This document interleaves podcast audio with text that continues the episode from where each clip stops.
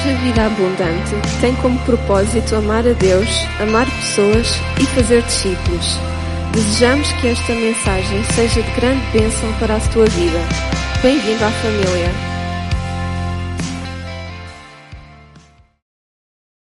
Vou combinar os irmãos a abrir a palavra de Deus em João capítulo 10.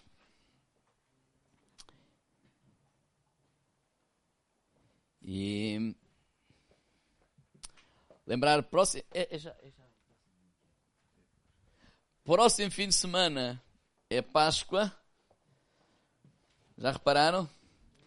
Quando vocês dão conta, até, até, até já passamos as férias e já estamos no, no Natal. Isto é sempre a andar, não para. É, então, próximo domingo é domingo de Páscoa, está bem? Excepcionalmente vamos fazer assim: no próximo domingo não teremos culto à tarde, só teremos de manhã, está bem? Pode ser? Para vocês que vêm de manhã, pode ser, né?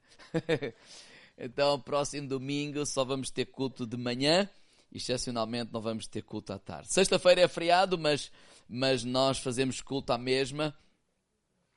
E quero convidar a todos, nós vamos fazer só uma pausa na, na, nos fundamentos da nossa fé, nesse estudo que estamos a fazer. E vamos ter um tempo de sexta-feira chamada Santa, né? Celebrar a morte de Jesus. E eu gostaria muito de termos um tempo de louvor, de adoração, de nos rendermos a Cristo.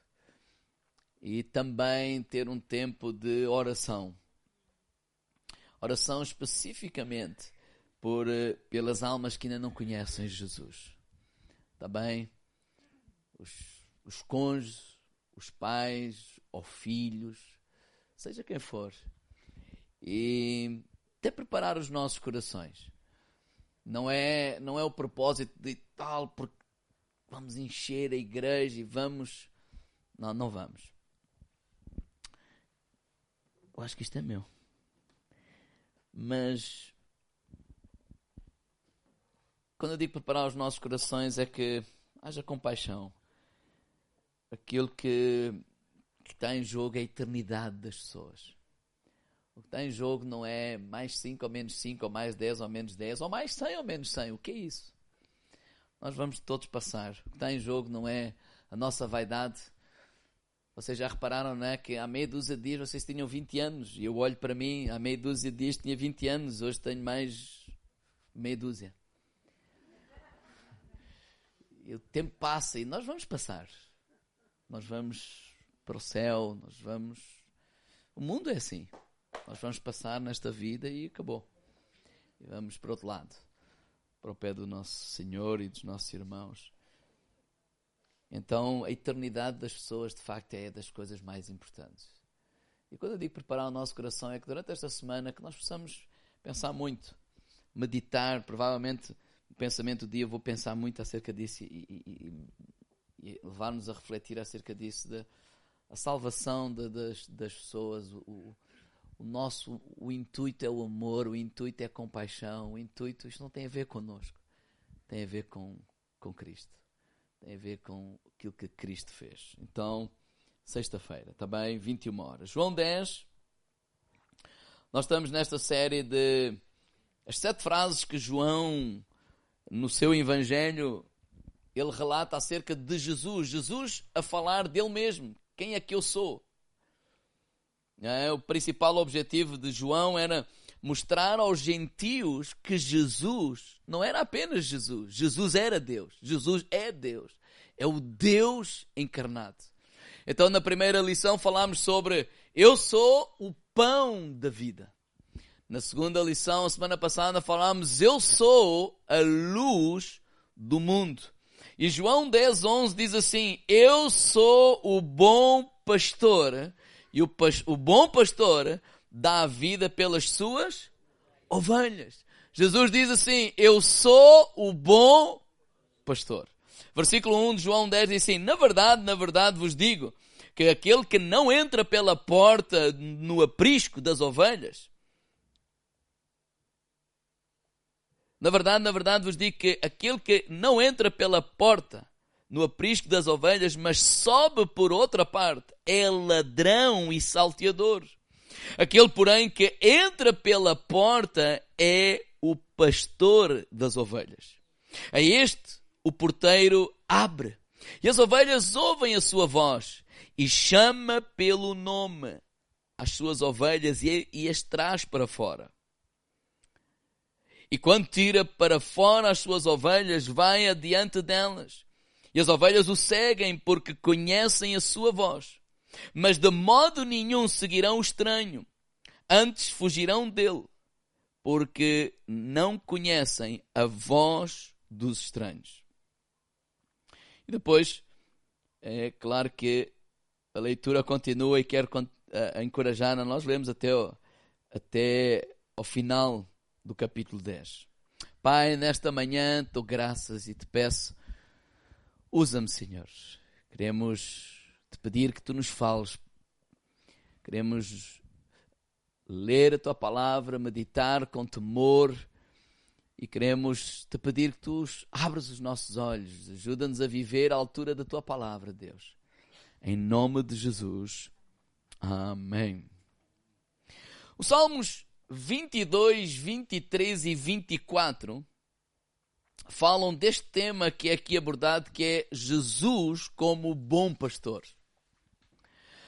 Na verdade, Salmo 22 fala de Jesus, o bom, é, são salmos que nós chamamos messiânicos.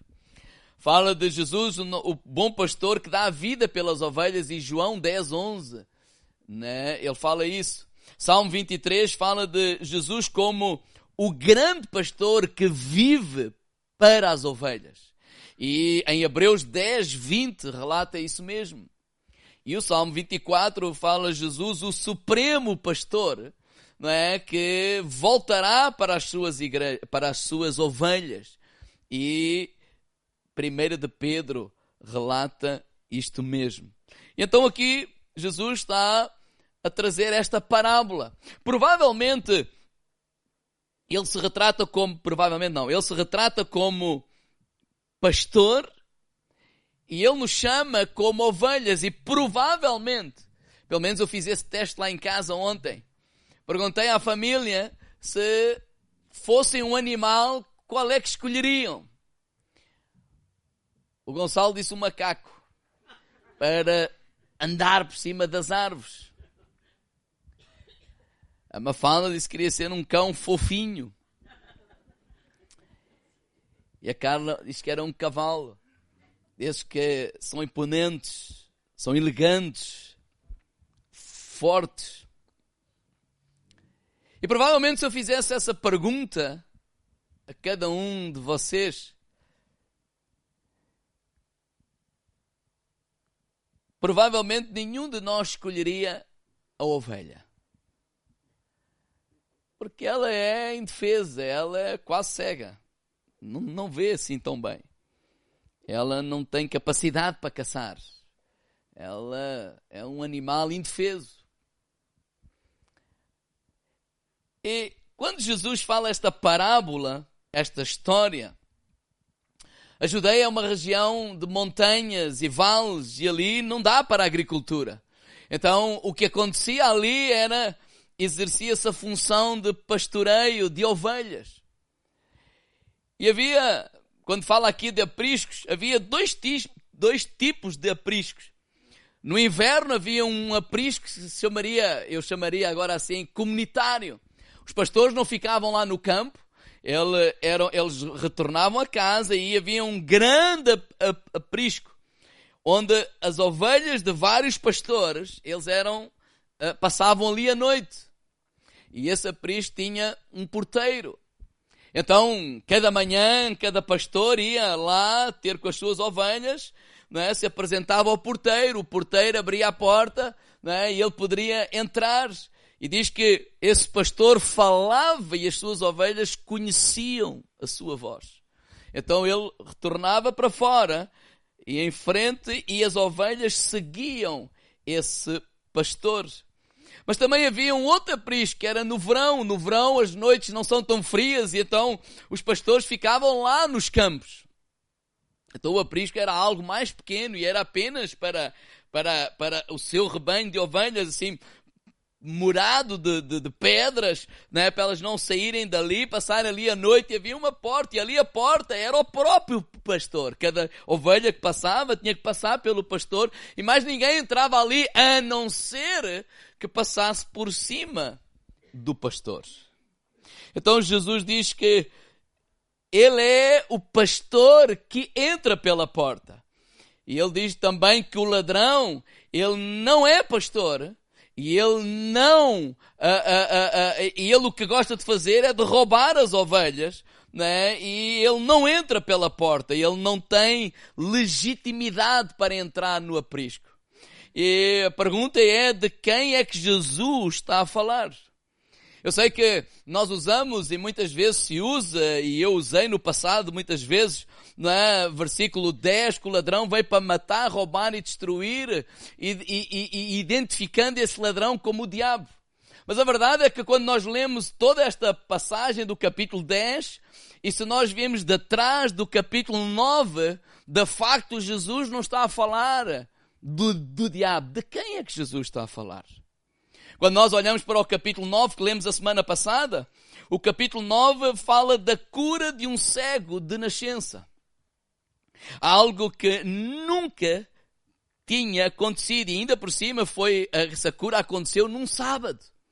Então, esse, esse milagre, ele teve uma repercussão muito grande. Ficou tudo ali em alvoroços. Os doutores da lei preocupados que o povo estava a seguir Jesus. Então foram interrogar esse homem que outrora era cego, mas que agora via. Então chamaram e começaram a interrogar, então, tu eras mesmo cego, chamaram os pais dele, né? E os pais até com medo, porque eles, eles, eles reprimiam as pessoas, eles maltratavam as pessoas, e ele disse, não, ele já é grande, ele sabe falar. Não, ele é o nosso filho, sim, ele era cego. Mas olha, ele, ele se retrate convosco. E ele falou. E eles, o que estavam a querer pressionar o homem é que o homem dissesse que Jesus era um pecador. E o homem não conseguia dizer isso. Mais à frente vamos ver porquê, mas ele disse, olha, eu, não, eu só sei uma coisa. Eu só sei que era cego e agora eu, eu vejo. Eu só sei que era, e, e, por causa disso, o que é que aconteceu? Expulsaram o homem da sinagoga. Porquê? Porque eles não eram pastores. Porque eles, esses doutores da lei, eles escorraçavam as ovelhas. Eles não amavam as ovelhas. Eles muito menos davam a vida para as ovelhas, ou pelas ovelhas. E é nesse contraposto com este facto que Jesus se apresenta e fala: Eu sou o bom pastor. Olha, eu não sou como eles.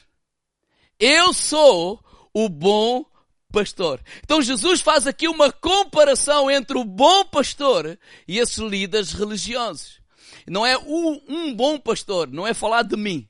Não é falar de qualquer pastor. É o pastor, Jesus, o bom pastor. Ele é que é o bom pastor. E esses líderes religiosos. Então a minha meditação nesta manhã é a comparação que Jesus faz aqui, alguns princípios, entre uma mentalidade religiosa e a mentalidade do Evangelho de Jesus Cristo.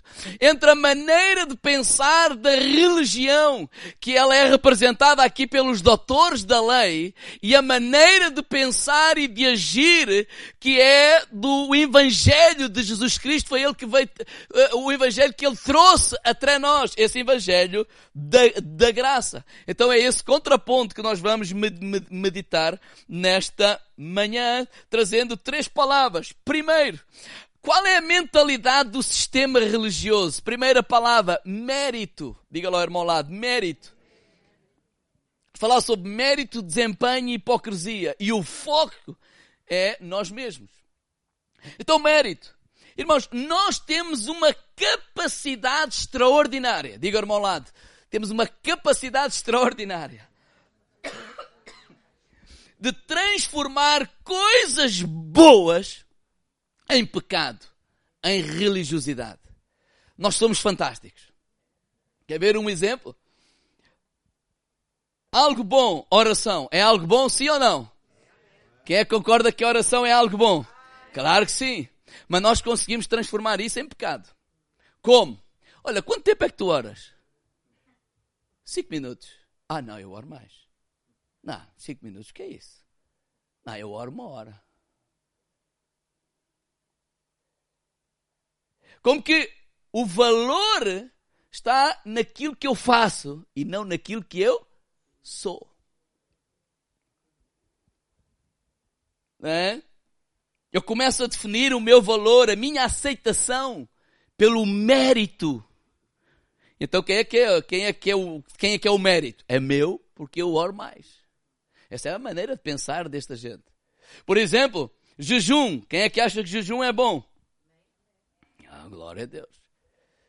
Mas quando eu uso o jejum para me superiorizar aos outros, para achar que assim eu tenho mais mérito, assim quando eu oro, Deus vai me responder melhor ou mais do que qualquer outro pecador.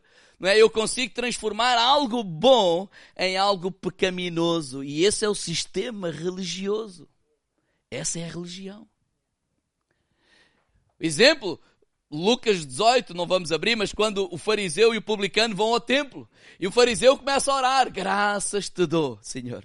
Por quê? Porque eu não sou, ó Deus, como, como os demais homens, roubadores, adultos, etc. E o que é que ele diz a seguir? Eu dou o dízimo, eu oro, eu faço, eu isto, eu aquilo, ou seja, ou seja, eu sou melhor que ele. Eu, Deus a mim ouve, a ele nem pensar. Bem, mas termina essa, essa, essa parábola dizendo assim que o pecador, o publicano, saiu justificado. Ele, ele bateu no peito e ele disse: eu, eu, eu penso que o homem pensou assim: eu faço a oração que ouvi, eu nem levanto a minha cabeça. Diz que ele saiu justificado.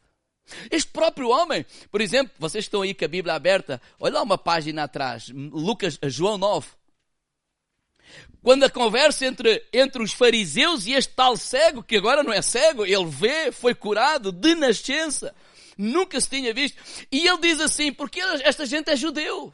Eles conhecem a Torá, eles conhecem a lei. E no versículo 30, 31, na conversa entre eles, este interrogatório, esta pressão, o homem diz assim, ora, nós sabemos. Nós sabemos por, porquê? Porque nós conhecemos a lei. Nós esperamos o Messias. Nós sabemos a Torá. Olha, nós sabemos que Deus não ouve a pecadores. Mas se alguém é temente a Deus e faz a sua vontade, a esse ouve. Desde o princípio do mundo, nunca se ouviu que alguém abrisse os olhos de um cego de nascença. Se este não fosse de Deus, não poderia fazer. O que é que eles estavam a dizer? Olha, ele é pecador. Eu assim, pá, eu acho que não. Como é que alguém pecador isto acontece? E no versículo 34, olha como é que eles responderam. Responderam eles e disseram-lhe, tu és nascido todo em pecado e nos ensinas a nós? E expulsaram-nos. Ou seja, quem é que tu pensas que tu és para nos vir ensinar? Ou seja, é esta mentalidade, nós temos mais valor do que tu. Nós somos melhores do que tu. Porquê? Porque é esta mentalidade de mérito. É esta mentalidade em que o foco sou eu. Ou seja, se eu estou a fazer alguma coisa, eu tenho mérito. No final, quem é que recebe a glória? Eu. Foi isso que profeta, estes homens não, eles, eles, eles, não amavam as ovelhas. Ezequiel tinha profetizado acerca deles. Eu vou ler essa, essa profecia, Ezequiel 34, versículo 1, diz assim, e veio a minha palavra do Senhor dizendo, filho do homem, profetiza contra os pastores de Israel, profetiza e diz aos pastores, assim diz o Senhor Jeová, eis dos pastores de Israel que se, ai dos pastores de Israel que se apacentam a si mesmos, não apacentarão as pastores perdão, não apacentarão os pastores as ovelhas? Com, comeis a gordura e vos, e vos vestis da lã, degolais o cevado, mas não apacentais as ovelhas. A fraca não fortaleceste, a doente não curaste, e a quebrada não ligaste, a desgarrada não tornaste a lhe trazer, a perdida não buscaste, mas dominais sobre elas com rigor e dureza. Ou seja, eles andavam a usar religiosidade para controlar o povo, para, para explorar o povo. Para quê? Para benefício próprio. E Deus disse assim: já chega. Versículo 11. Porque assim diz o Senhor Jeová: Eis que eu mesmo procurarei as minhas ovelhas e as buscarei. Como o pastor busca o seu rebanho no dia em que está em, em, que está no meio das suas ovelhas dispersas, assim buscarei as minhas ovelhas e as farei voltar de todos os lugares para onde andam espalhadas no dia de nuvens de escuridão. E as tirarei dos povos e as farei vir de diversos países e as trarei à sua terra e as apacentarei nos montes de Israel, junto às correntes de, em todas as habitações da terra. Em, em, eh, eh, em bons pastos as apacentarei, e, e nos altos montes de Israel serei, será a sua malhada, ali se deleitarão numa boa malhada e, passa, e, e, pastarão em pastos gordos nos montes de Israel. Eu apacentarei as minhas ovelhas, e, e, e eu as farei repousar, diz o Senhor Jeová. O que é que Deus está aqui a dizer? Olha, eu estou a ver o sistema religioso, o que é que está a fazer com estas pessoas? E eu estou a ver a tirania da liderança. Que, uh, o que é que está a fazer? E Deus diz assim: Olha, Deus não diz assim, eu vou enviar novos pastores. Eu vou trazer. Não, não, não. Ele diz assim: Eu mesmo vou pastorear vocês. Eu mesmo vou buscar cada um de vocês. E é aí que Jesus está a dizer assim: Olha, vocês lembram-se daquilo que, que o profeta Ezequias profetizou? Eu sou o bom pastor. Que ele estava a se identificar é como Deus, eu sou o bom pastor que Deus profetizou e que viria. E o bom pastor dá a vida pelas suas ovelhas. Quer dizer que não há mérito da nossa parte. O sistema religioso é baseado no mérito, mas o evangelho de Jesus Cristo não tem a ver com o nosso mérito, tem a ver com aquilo que Cristo fez por nós na cruz do Calvário. A religião é um caminho feito pelo homem para chegar a Deus, mas o cristianismo verdadeiro é o caminho que Deus trilhou para chegar ao homem através de Jesus Cristo. Diga, irmão lá, não há mérito nosso. Não há mérito nosso. Pela graça sois salvos por meio da fé. Isso não vem de vós. É dom de Deus. Nós não somos aceitos porque oramos. Nós não somos aceitos porque jejuamos. Nós somos aceitos. Não há mérito nenhum nosso. Por causa do sacrifício de Jesus Cristo na cruz do Calvário. Irmãos, quando Ele não só morreu por nós para permitir a nossa salvação, Ele morreu em nosso lugar. Ele levou a nossa condenação. Ele suportou a morte que nós devíamos suportar. Por isso, hoje, diz lá a palavra de Deus, nenhuma condenação há para aqueles que estão em Cristo. Agora, não há mérito em nós. Digo, irmão lá, não há mérito porque não é sobre o que nós fazemos, é sobre o que Ele, o bom pastor, Jesus, fez e faz e fará nas nossas vidas. Não é sobre nós, é sobre Jesus. Eu dou a minha vida, versículo 15, pelas minhas ovelhas. O sistema religioso, a mentalidade religiosa é baseado no mérito. O Evangelho de Jesus Cristo é graça de Deus, é favor imerecido. É Ele, Ele. No final é, Ele seja a glória, é Ele seja a honra para todo sempre. É por Ele, por causa dele e para Ele todas as coisas. Segundo, o sistema religioso, a mentalidade religiosa ela, ela está baseada no desempenho. Diga, irmão lá, desempenho. João 1, perdão, João 10, 1. Na verdade, na verdade vos digo que aquele que não entra pela porta no aprisco das ovelhas, mas sobe por outra parte, é ladrão e salteador. O ladrão e salteador é o falso pastor que só quer explorar as ovelhas. E este, e este, o que é, que é este saltar o muro? É forçar. O que é, que é este saltar o muro? É usar métodos ilegais para controlar as pessoas. É o que é, que é este saltar o mundo? É levar as pessoas a obrigar a fazer algo. O que é este saltar o muro? É este sistema de medo e manipulação. Diga, uh, diga nada. Isso já é uma mania minha. Eu também tenho manias. É, é este, é este, o sistema religioso usa o medo e a manipulação para mover as pessoas. Olha, não dás o dízimo, vale mais dás o dízimo do que depois vais gastar o dinheiro todo na farmácia. Então, se eu não quero gastar o dinheiro todo na farmácia, até é melhor eu dar o dízimo. Não, isso é, é, é, medo. Isso é o quê? Isso é manipulação. Aconteceu, ele fez alguma coisa, disse alguma coisa, teve um acidente com o carro. Já viste, com Deus ninguém se brinca.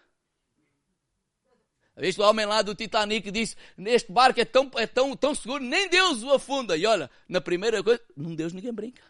O medo. É manipulação. Esse é o sistema religioso. Eu não sei vocês, mas vocês imaginem assim, alguém perguntaria à Carla, Carla, porquê é que tu estás com o Mário? Olha, eu estou com o Mário porque ele disse, se eu me for embora, ele mata-me. Então é melhor eu ficar aqui. Que relacionamento maravilhoso, não é? Lindo. Fantástico. Estar com alguém, porque senão ele mata-me.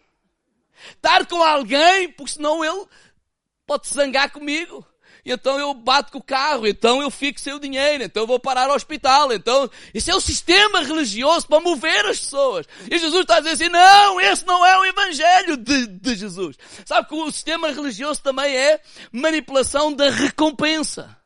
Tipo, é, é, é, é, é como aquele burro que se mete uma, uma recompensa à frente, tipo, uma cenoura à frente, né? O homem vai lá em cima com uma cana de pesca. E o burro vai atrás da cenoura.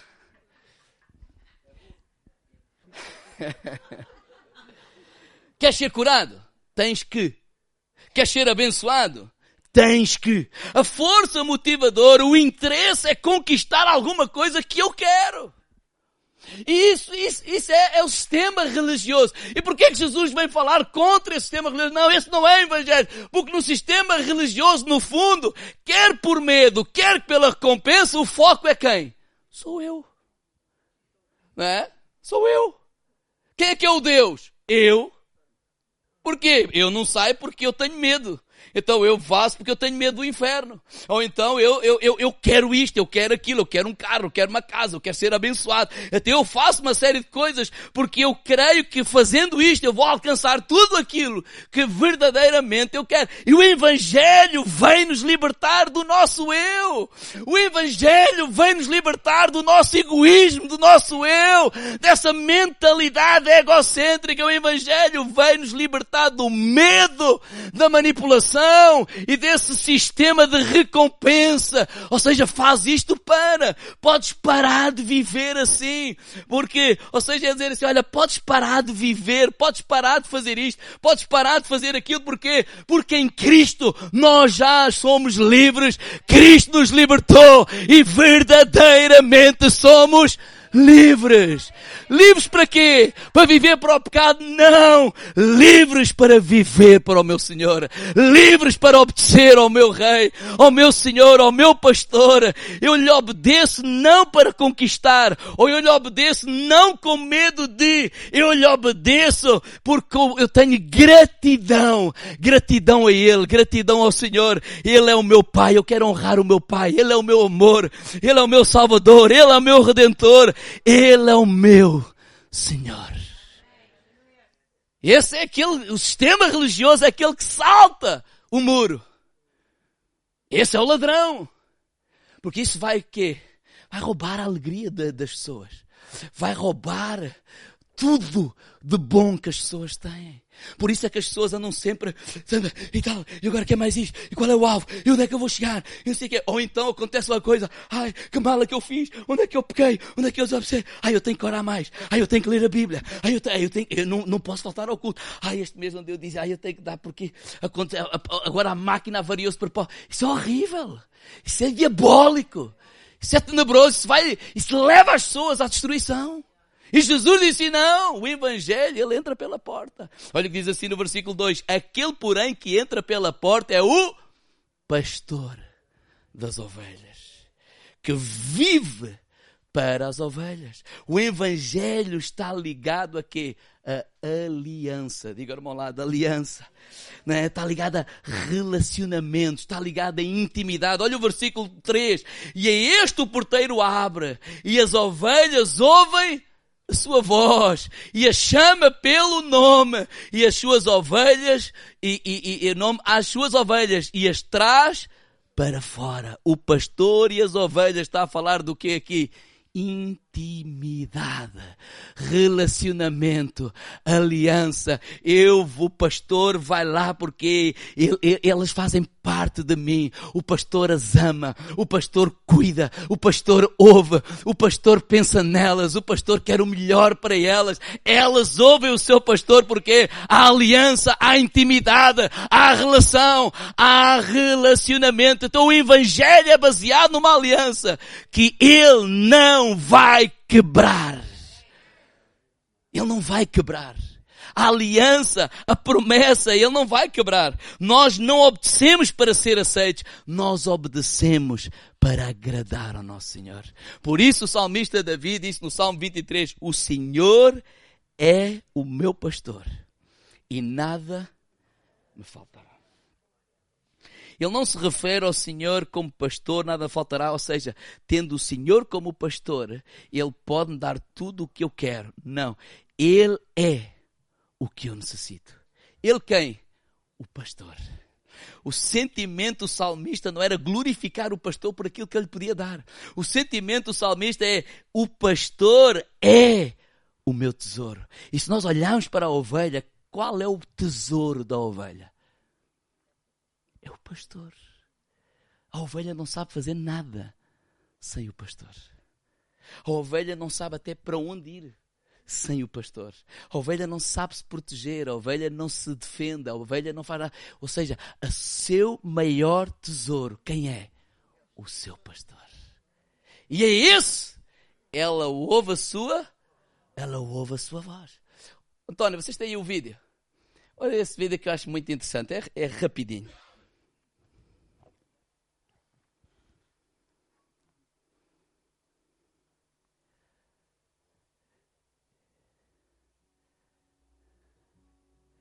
É que tentativas de vários jovens a chamar as ovelhas. Eles fazem barulho para atrair as ovelhas. Ele está a fazer. Elas nem ligam nenhuma, olha. E não são surdas. Vai outra moça ou outro.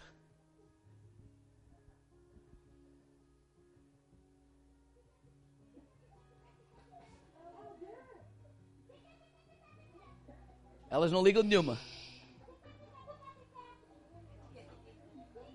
É uma tentativa de chamar.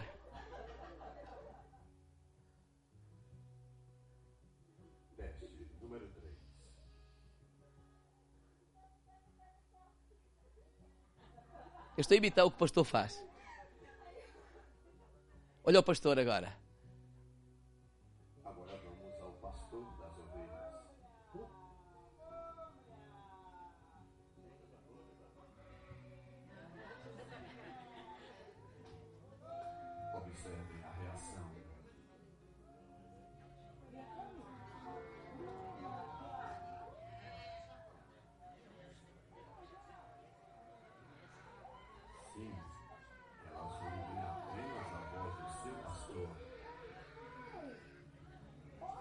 Elas ouvem a voz do seu.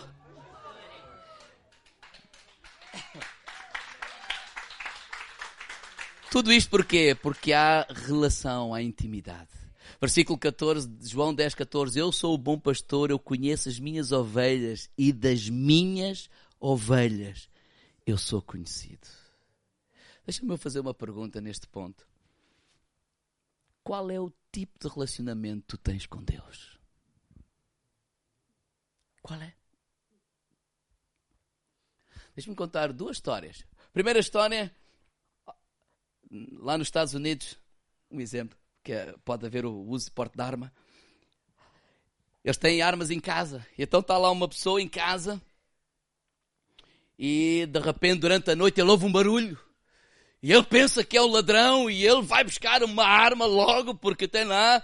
E ele fica ali atrás, de repente aquela pessoa vai entrar e ele pum, pum, pum, pum, mata o homem. Uma história, está morto. E ele, quando vai ver com o homem, ele percebe que o homem está desarmado. Nem arma tinha. E ele fica preocupado, o que é que eu fui fazer?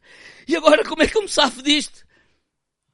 Ele pensa que é um ladrão, pensa que é um estranho, e é estranho para ele. Ele tem um amigo que é advogado. Então ele telefona ao advogado, ao amigo. Olha, como é que eu faço agora? Eu matei um homem, eu não queria, mas a verdade é que, pronto, aconteceu e ele está desarmado. E se calhar o, o, o, o advogado ou o amigo vai dizer, sei lá, mete a arma, faz assim, faz assado, ou seja, faz aí qualquer coisa a ver se te safas disto. Acabou a história. Segunda história.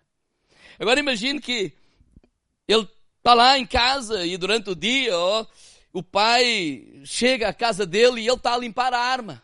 Está a fazer ali, a lubrificar, não é? limpar a arma, fazer assim umas coisas. De repente, quando vem, o pai vem e ele, tal, tal, tudo bem, e ele não sei, toca ali sem quem, pum, mata o pai.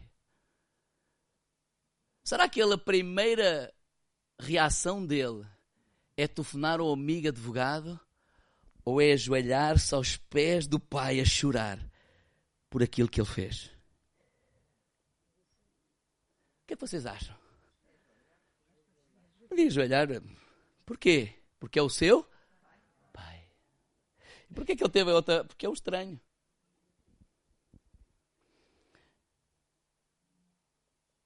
Quando tu pecas, qual é a tua reação? Quando tu desobedeces a Deus, qual é a tua reação? Ai, tal, isto também foi só ali uma coisinha e tal, epá, tal aquele, aquele arrependimento para fugir às consequências. Ou é um chorar amargamente, porque eu entristeci o meu pai. Que tipo de relacionamento é que tu tens com Deus? Não te enganes. Saúl é tipo aquele que telefonou para o amigo que é advogado. Porque lá em 1 de Samuel, não vamos abrir para ser rápidos, 1 de Samuel 15, Deus, através de Samuel, dá-lhe instruções, olha, vai lá, aquele lugar, aquela guerra, mata toda a gente, e ele fez, mas não matou. Deus falou a Samuel, foi ter com ele. Então, e a primeira coisa que Saul disse a Samuel foi: Oh, meu pai, tal, executei a palavra do Senhor, eu fiz tudo o que Deus mandou. E tal, e o Samuel ouviu ali uns balidos, que era lá dos animais, umas vacas e tal. Olha, qual é esse som? Ah, isso é umas vaquitas, está ali, mas isto não. Então, mas Deus não mandou por, uh, matar tudo. Ah, sim, mas olha, foi o povo. Foi o povo. Então, mas quem é que é o líder? Quem é que é o rei? É o povo ou és tu? Ah, não, é para sacrificar. Tanto que é lá que diz 1 Samuel 15, 22, olha, mas Deus tem mais prazer em obediência ou em sacrifícios? E aquela conversa dura, dura, dura, até que o Samuel diz, olha, mas também Deus já te rejeitou. Eu disse, oh, pá, pá, pá, eu pequei. Mas honra-me perante os meus servos. Essa é a preocupação do estranho. Ele quer receber a honra. Ele vive pela aparência. Ele não tem intimidade com o pastor. Mas Samuel, por outro lado, lá também pecou, foi lá, devia de ir para a guerra, não foi. E quando a gente devia estar a fazer uma coisa que não faz, normalmente corre perigo. É, então ele viu a Betseba, mandou chamar, etc., adultera, depois para cobrir aquilo, manda chamar o o marido dela da guerra, mas o homem não, se, não dorme a noite com a mulher porque diz: Não, não, eu não vou fazer isso. Ou seja, resumindo, quando o profeta Natan, em 2 de Samuel, capítulo 12, vai falar com ele, ele diz logo no versículo 13: Então disse, Natan, disse Davi a Natan: Pequei contra o Senhor. E, primeiro, e, e, e Salmo 51, versículo 1 diz: É a oração que Davi faz: Tem misericórdia de mim oh Deus, que tipo de relacionamento é que tu tens com o Pai? João 10, 15 diz: Mas de modo nenhum seguirão o estranho, antes fugirão dele, porque não conhecem a voz dos estranhos. Está a falar das ovelhas. Então, esse, a, a, o sistema da mentalidade, e eu estou quase a terminar, de, de, de religiosa, é, por um lado, mérito mas Jesus vem nos trazer um evangelho que é graça e o mérito não é nosso, é de Jesus. Por outro lado, é, o, é, é, é, é, uma mentalidade de desempenho. Não é? Eu vou fazer isto, eu vou fazer aquilo para. No entanto, Jesus disse não. É, é o, o, o evangelho entra pela porta, pelo relacionamento. É pelo relacionamento, é pelo amor. Então as ovelhas, elas seguem o seu pastor não porque são coagidas. Ele não coagiu nenhuma delas. Elas ouvem a sua voz não porque elas manipulou ou obrigou ligou. É porque porque há intimidade, há relação entre o pastor e as ovelhas e esse é o evangelho de Jesus. E por último, vamos falar sobre a hipocrisia. Estes homens aqui estavam a colocar fardos na vida destas pessoas que eles mesmos não estavam dispostos a carregar. Então a mentalidade do, do sistema religioso é aquela preocupação com a aparência, é aquela preocupação com o parecer bem. O mais importante é parecer, não é ser. O mais importante é a imagem que nós estamos a passar. E Jesus vem e diz, não, eu sou o bom pastor, eu não sou assim. Eu não estou aqui para parecer bem, eu não estou aqui para explorar as ovelhas, eu não estou aqui para comer comer a gordura das ovelhas. Eu não estou aqui para ter lucro com as ovelhas. Eu estou aqui para entregar a minha vida pelas ovelhas. Então o Evangelho de Jesus é liderar, digo irmão lá, pelo exemplo. João 10, 4. E quando tira para fora as ovelhas, as suas ovelhas, vai adiante delas. Quem é que vai à frente? O pastor. Quem é que vai à frente? E as ovelhas o seguem, porque conhecem a sua voz. Jesus sempre vai à frente. Não há nada que Jesus nos peça que Ele mesmo já não tenha feito. Oh, igreja, ninguém morre por Jesus sem Jesus ter morrido por nós primeiro. Ninguém entrega a sua vida a Jesus sem nós, sem Ele ter entregue a sua vida por nós primeiro. Porquê? Porque ele é o bom pastor. O pastor que estamos a falar não é o Mário, não é o Paulo. O pastor que estamos a falar é o pastor Jesus. Ele é o bom pastor. Na verdade, a expressão bom só era referida a Deus. Quando aquele jovem Henrique disse, bom mestre, Jesus disse, sim, bom, por que é que me chamas bom? Só há um bom que é Deus. Então, um reconhecer que Jesus era Deus. Deus estava a dizer assim: olha, o bom pastor, quando Jesus disse assim, ser generoso, ele, ele, ele, ele, ele só está a dizer-te a ti aquilo que ele já fez. Ele diz assim: olha, eu me fiz pobre para que pela minha pobreza vocês enriquecessem ou fossem prósperos. Então ele nos deu o exemplo primeiro. Quando ele diz para, para, olha, não te digo para perdoares até sete, mas até setenta vezes sete, ou seja, perdoa sempre. Ele não está a dizer algo que ele próprio não tenha feito primeiro. Se nós somos, fomos perdoados por ele, na cruz do Calvário ele disse, Pai, perdoa-os porque eles não fazem, não sabem o que fazem. Ou seja, Jesus não nos pede nada que ele próprio em primeiro lugar, já não tenha sido um exemplo a fazer. Quando ele diz para cuidar dos perdidos, ele está a falar, olha, eu próprio cuidei de vocês quando estavam perdidos. Quando ele diz, não desistam de ninguém, ele próprio é aquele que não desiste de ninguém, ele não desistiu de nós, ainda quando nós desistimos dele. Então ele está a dizer assim, não há nada que Jesus nos peça que ele não tenha feito em primeiro lugar. Ele é o bom pastor.